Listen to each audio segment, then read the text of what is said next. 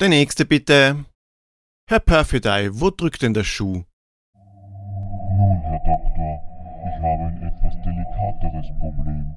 Mich hat eine Art Engel getroffen, im wahrsten Sinne des Wortes, da unten. Uh, ich verstehe. Wenn Sie sich dann bitte mal untenrum freimachen würden. Kein Problem, ich bin allerdings etwas anders ausgestattet. Herr Perfidei, was denken Sie, wie oft ich das höre? Oh.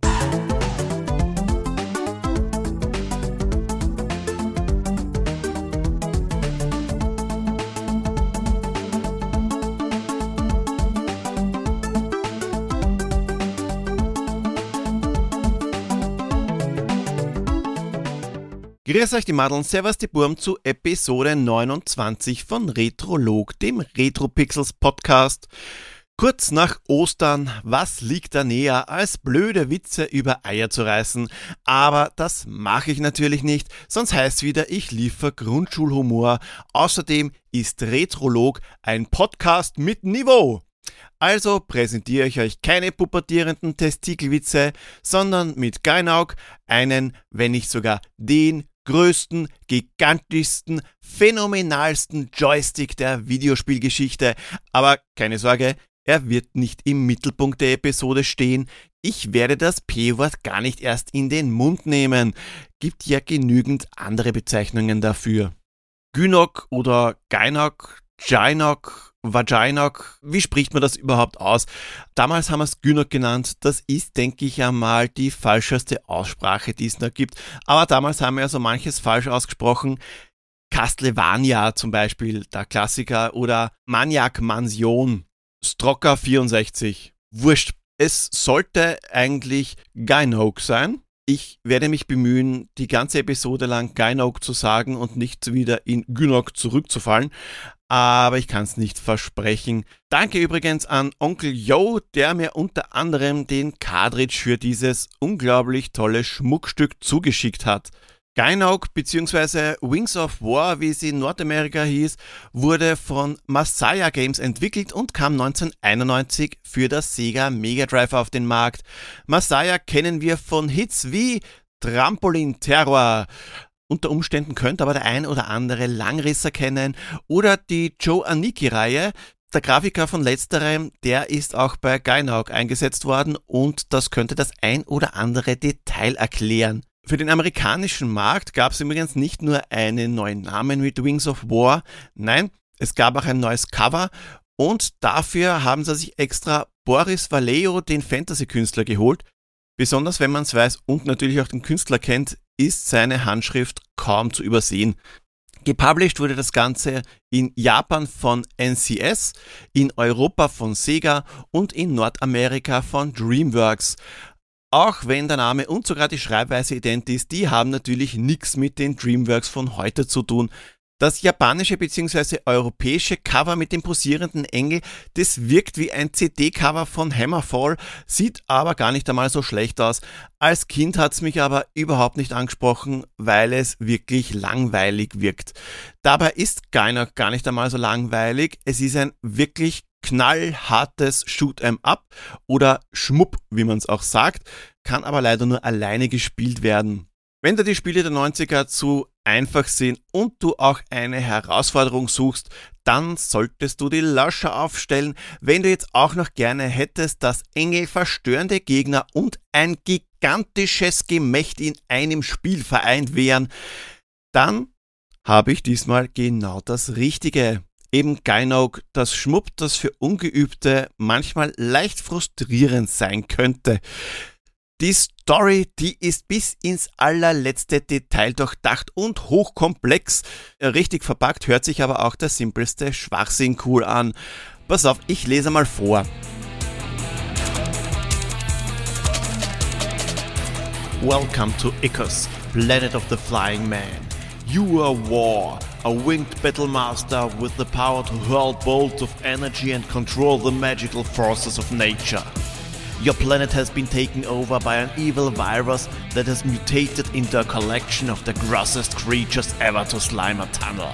They are the mutants of Icarus, led by the terrible destroyer. Many have taken over the mutants before you and failed. Now it's your turn. From the deepest caverns of Icarus to the belly of the beast itself, you must fly and fight for the life of your planet. It won't be easy, but then the best battles never are. Destroy the destroyer and Icarus will be saved, its skies free once again. But fail and your wings will be clipped forever. Frei übersetzt und ein bisschen zusammengefasst, das namenlose böse Virus hat die Welt Ikus erreicht. Ein superböses Virus, das Mutationen herbeiruft, die megabösen Mutanten unter der Führung vom unendlich bösen Destroyer, die fallen über eure Welt her, was euch dezent gegen den Strich geht, besonders weil sie eure Tunnel vollschleimen. Ihr seid War, einer der geflügelten Krieger, und er macht euch auf den Weg, um den Destroyer den Chaos zu machen. Und hoffentlich werdet ihr nicht wie die anderen sterben. Spoiler, das werdet ihr schon. Und zwar gar nicht einmal so wenig. Es ist natürlich nicht gar so einfach, wie sich's anhört, aber Gott sei Dank beherrschen die Geflügelten diverse Zaubersprüche. Aber bevor wir uns am Weg zum Nabel des Bists durch die vollgeschleimten Tunnel machen, schauen wir mal, was um den Release von Gynok noch passierte. 1991 wurde Gainak auf die Welt losgelassen und fürs Japan-Release, da haben wir sogar ein genaues Datum und zwar den 25. Jänner 1991. Und genau am 25. Jänner 1991 wurden Israel deutsche Patriot-Abwehrraketen zur Verteidigung gegen den Irak von einer Bonner Regierungsdelegation unter Leitung von Außenminister Hans-Dietrich Genscher zugesichert. Genscher hat aber auch Verständnis darüber geäußert, dass die Israelis jetzt nicht wirklich begeistert über das Mitwirken deutscher Firmen im Aufbau der irakischen Rüstungsindustrie waren und währenddessen hat der Irak mit dem Ablassen von Öl in den persischen Golf begonnen. Circa 1,4 Millionen Tonnen Rohöl werden sie bis Monatsende ablassen. Und weil ja Raketen und Krieg nicht so billig sind, kündigt am 30. Jänner 1991 Helmut Kohl in seiner Regierungserklärung Steuererhöhungen zur Finanzierung der Kosten des Golfkriegs an. Und was kam denn ins Kino? Was haben wir denn da? Ja, wir haben da den Auslöser der Vorverurteilung unzähliger Menschen aufgrund ihres Namens, den Urvater des Torture Porn. Am 17.01.1991 kam Kevin allein zu Hause mit Macaulay Culkin, Joe Pesky und Daniel Stern ins Kino. Über das Gameboy-Spiel dazu, da habe ich kurz vor Weihnachten in Folge 21 gesprochen. Das war gar nicht einmal so gut. Apropos gar nicht einmal so gut, mir fällt diesmal keine schlechte Überleitung ein, also einfach ab zum nächsten Kapitel. Und das nächste Kapitel, das ist die Ehrung des Pixel King bzw. der Pixel Queen der Episode. Nachdem wieder einmal unglaublich viele mitgemacht haben, werde ich jetzt live ziehen. Okay, ich gebe es zu, die Wahrscheinlichkeit gezogen zu werden, die ist nicht allzu klein weil nur drei mitgemacht haben. Aber wurscht, es ist zumindest nicht von Anfang an klar, wer gewinnt. Sharkbender, Dimitrios und Yester Play bzw. Yester Papa haben mitgemacht. Zwischen ihnen besteht derzeit Gleichstand. Das bedeutet, dass gleich einer der dreien in Führung gehen wird. So, schauen wir mal. Die Live-Ziehung, die erfolgt voll elektronisch.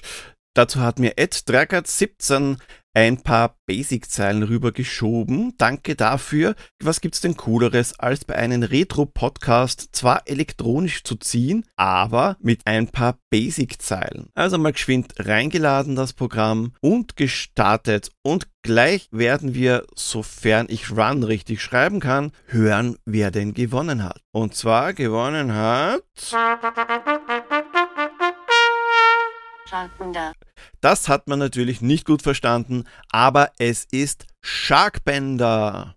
Sharkbender hat es geschafft. Sie ist gezogen worden, nachdem sie den richtigen Tipp abgegeben hat, hat jetzt insgesamt dreimal den Titel bekommen und geht damit in Führung. Also Sharkbender, Gratulation zum wiederholten Male und zwar insgesamt zum dritten Male. Drei allein soll die Nummer sein, die du zählst und die Nummer, die du zählst, soll drei und nur drei sein. Zum dritten Mal Pixel Queen. Aber es ist ja noch nicht vorbei. Auch in der Episode habe ich drei Hinweise für das Spiel der nächsten Episode eingebaut. Und auch die Maschine, die Ping macht, die läuft wieder. Also immer wenn es pingt, Habt ihr gerade einen Hinweis gehört? Hinweise kombinieren und mir per E-Mail, Social Media, Kommentar oder wie auch immer mitteilen, was ihr denn denkt, was das für ein Spiel sein könnte. Die Pixel Queen bzw. der Pixel King der nächsten Episode wird dann wieder live während der Aufnahme unter allen korrekten Tipps gezogen. Dann gibt's den Sticker und die Urkunde für alle, die zum ersten Mal gezogen werden, aber auch die Mehrfachtäter werden belohnt. Am Ende des Jahres vergebe ich den Gustav in Gold, Silber und Bronze an die drei, die am häufigsten gekrönt wurden. Aber jetzt wirklich zu Gynog. Gott sei Dank kann man in den Optionen die Anzahl der Leben einstellen, es am besten gleich einmal auf 5 hochsetzen und den Schwierigkeitsgrad bei Easy belassen, dann hat man am Anfang zumindest den Hauch einer Chance. Zu Beginn ist das Herumgeflattere vielleicht noch recht einfach, aber der Schwierigkeitsgrad, der zieht ziemlich schnell an. Ihr werdet sterben oft, sehr, sehr, sehr, sehr oft. Werdet ihr getroffen, tot, fliegt ihr wo dagegen, tot. Es gibt keine Energie, ein Treffer und ihr habt ein Leben weniger. Zwar gibt's einige Extra-Leben einzusammeln, aber der Weg durch die sechs Level, in welchen in fünf jeweils ein Zwischen- und ein Endgegner platziert wurde, der ist lang. Am Anfang wirkt Gainauk wie ein normales Shoot'em up, aber das täuscht.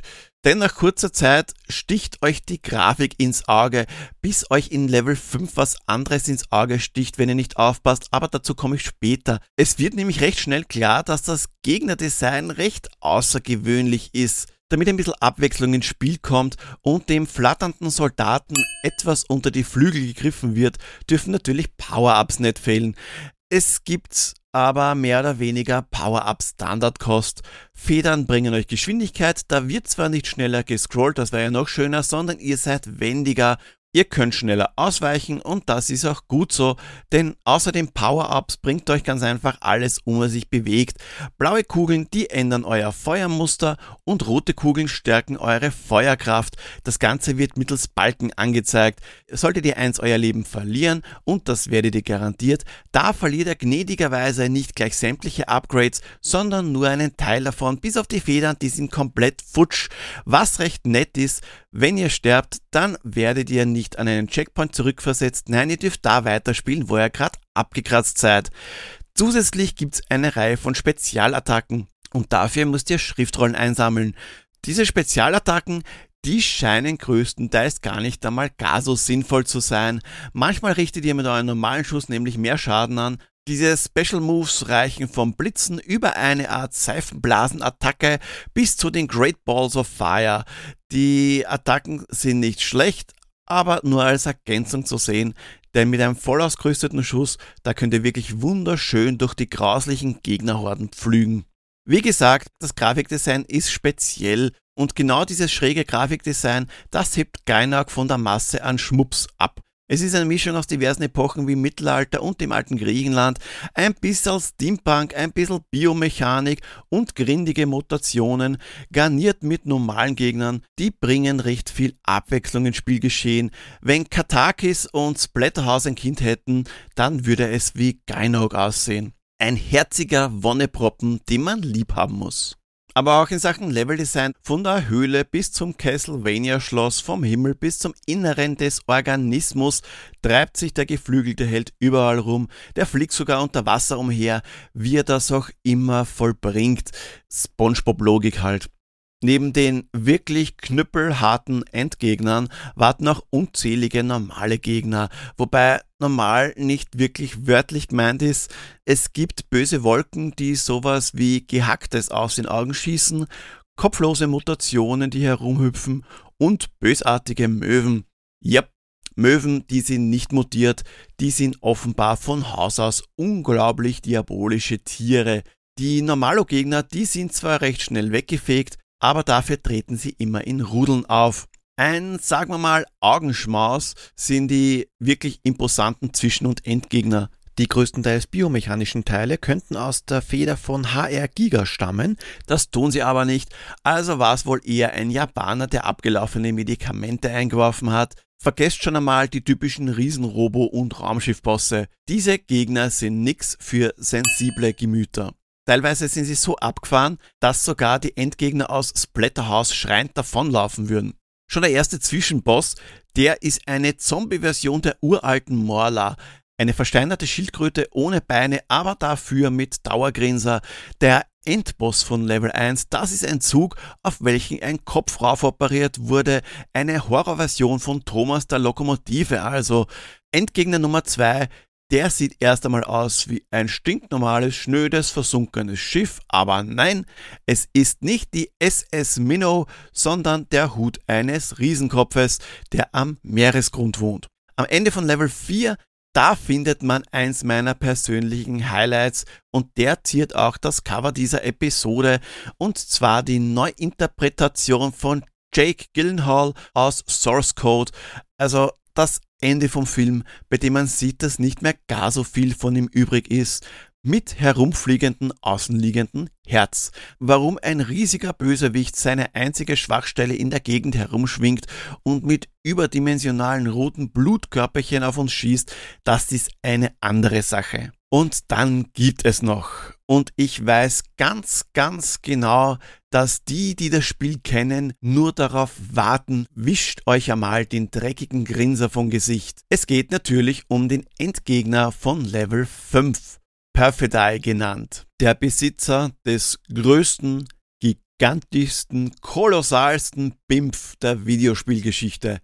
Ein Lümmel, der alle Männer vor Neid ablassen lässt, ein Johannes vom biblischen Ausmaß, ein Pinsel, der alles andere als versteckt im Spiel untergebracht wurde. Ernsthaft, wie konnte das so durchgewunken werden. Da hat offensichtlich irgendein Dödel geschlafen oder den Wald vor lauter Gurken nicht mehr gesehen.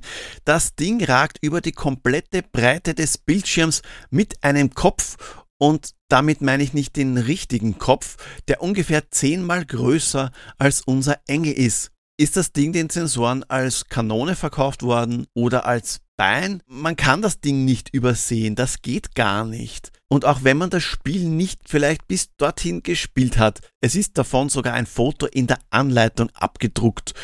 Und da ist das Ganze noch offensichtlicher. Naja, hat einmal der Engel den Schwengel besiegt, wird's in der finalen Runde besonders lustig, weil das ist ein Boss-Raid mit ausgewählten End- und Zwischengegnern in schwierigerer Form, damit's nicht gar so langweilig wird, wenn man das Spiel schon auf so billige Art streckt.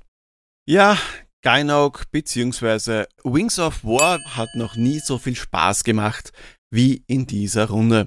Der Endkampf, der ist eigentlich recht einfach, man muss nur geduldig sein und brav ausweichen und ist auch das erledigt, dann erstarrt unser Vogelmensch zur Statue. Nicht wirklich das, was man sich als Held, der einen ganzen Planeten gerettet hat, erwartet. Außerdem dürfte unser damals noch nicht vom Bösen befallene Planet entweder schon vorher echt grindig gewesen sein und äh, wunderschöne Fleisch-Blut-Gedärmelandschaften gehabt haben oder das Virus hat echt ganze Arbeit geleistet. Hat man Geinog einmal durch, da bleibt halt nur noch zu klären, wer die ganze Sauerei jetzt erst einmal aufräumt. Wobei teilweise kann ich das sogar aufklären. Das Ganze hat nämlich mit der aus der Nase gepopelten Geschichte zu tun. Deswegen aus der Nase gepopelt, weil im japanischen Original das Ganze eine andere Geschichte hat. Da geht's nämlich gar nicht um ein böses Virus. Da geht's nicht einmal um den Planeten Ikus. Den gibt's in der Originalgeschichte gar nicht. Das war gar nicht einmal so einfach, nachdem ich kein Japanisch spreche. Ich habe mir das übersetzen lassen, Google-Übersetzer sei Dank, aber nicht nur von einer Seite, sondern gleich von mehreren, weil wie man sich vielleicht vorstellen kann, wenn man Japanisch durch den Google-Übersetzer schickt, kommt nicht wirklich was Sinnvolles dabei raus. Aber man kann es sich zusammenreimen, wenn man, wie gesagt, mehrere Seiten sich übersetzen lässt, die hoffentlich auch noch die Geschichte anders formuliert haben. Und zwar, es geht um Dämonen. Das Ganze spielt in der Zeit zwischen ähm, Mittelalter und früher Neuzeit, als die Menschen die Wissenschaft für sich entdeckt haben Es gibt Dämonen.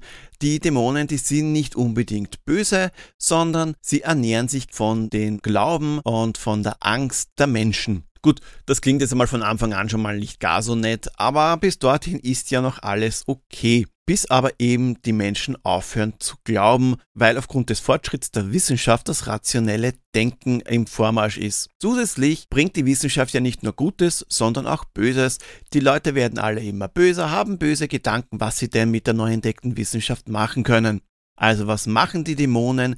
Sie ziehen sich einmal zurück, weil die Menschen weniger glauben, aber dann kriegen sie Panik, weil kein Glaube, keine Dämonen. Also holen sie zu einem Schlag aus, wollen einen Krieg kämpfen und nehmen dafür die Energie der bösen Gedanken der Menschen. Deswegen sind die Dämonen böse.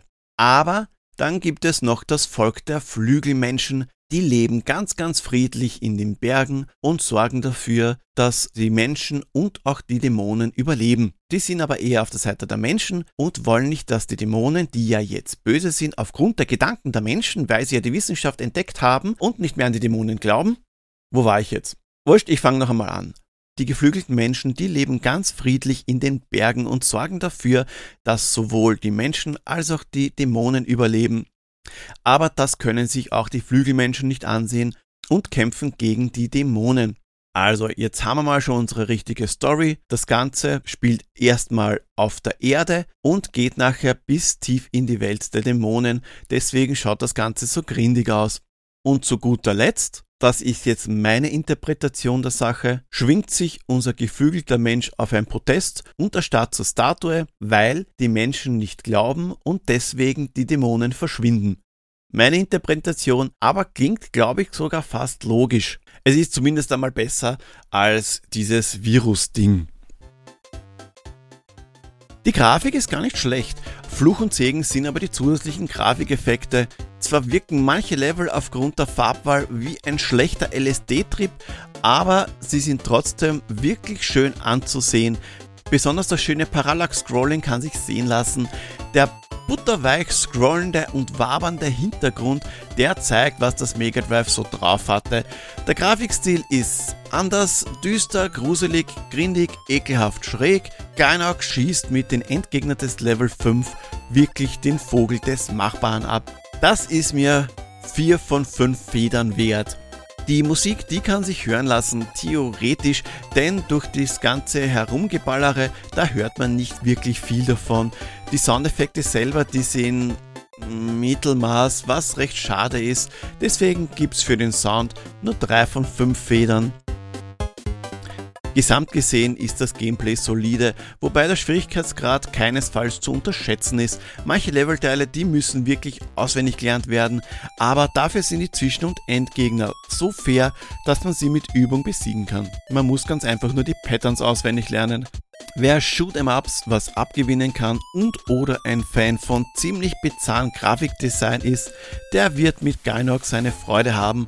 Ein unterschätzter, eher unbekannter Titel, der mit einer Retrolog-Gesamtbewertung von 4 von 5 Federn durchaus spielenswert ist. Also besessen habe ich Gainak damals zwar nicht, aber ich habe es mal aus einer Videothek ausgeborgt. Ich weiß noch genau, dass mich der hohe Schwierigkeitsgrad wirklich abgeschreckt hat.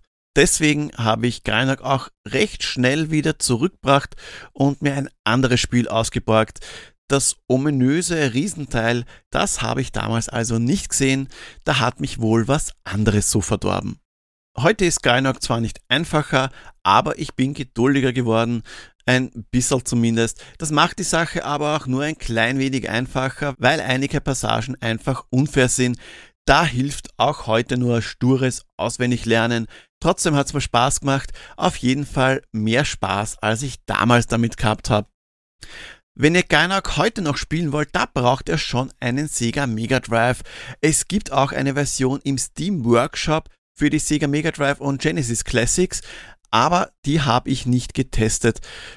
Natascha, ja, war doch eine umfangreichere Episode, als ich zuerst gedacht habe. Ein Blick auf den Timer sagt mir, dass ich mit der Länge zufrieden sein kann. Braucht ihr echt noch einen Schlusstipp diesmal? Na gut, ich starte für ein System, das wir im Podcast noch nie hatten. den Commodore Amiga. Habt ihr die drei Hinweise gehört und mit dem Schlusshinweis kombiniert und vielleicht auch noch eine Vermutung, was das Spiel der nächsten Episode sein kann, dann nix wie raus damit. Wollt ihr, dass ich mir ein bestimmtes Spiel vornehme, lasst es mich wissen und auch wenn ihr eine lustige Idee für ein Intro habt, könnt ihr es mir sagen. Folgt mir auf Twitter at retropixels.at, Instagram retropixel-podcast oder schaut bei www.retropixels.at vorbei und nicht vergessen, eine Kette ist nur so stark wie ihr schwächstes Glied. Baba.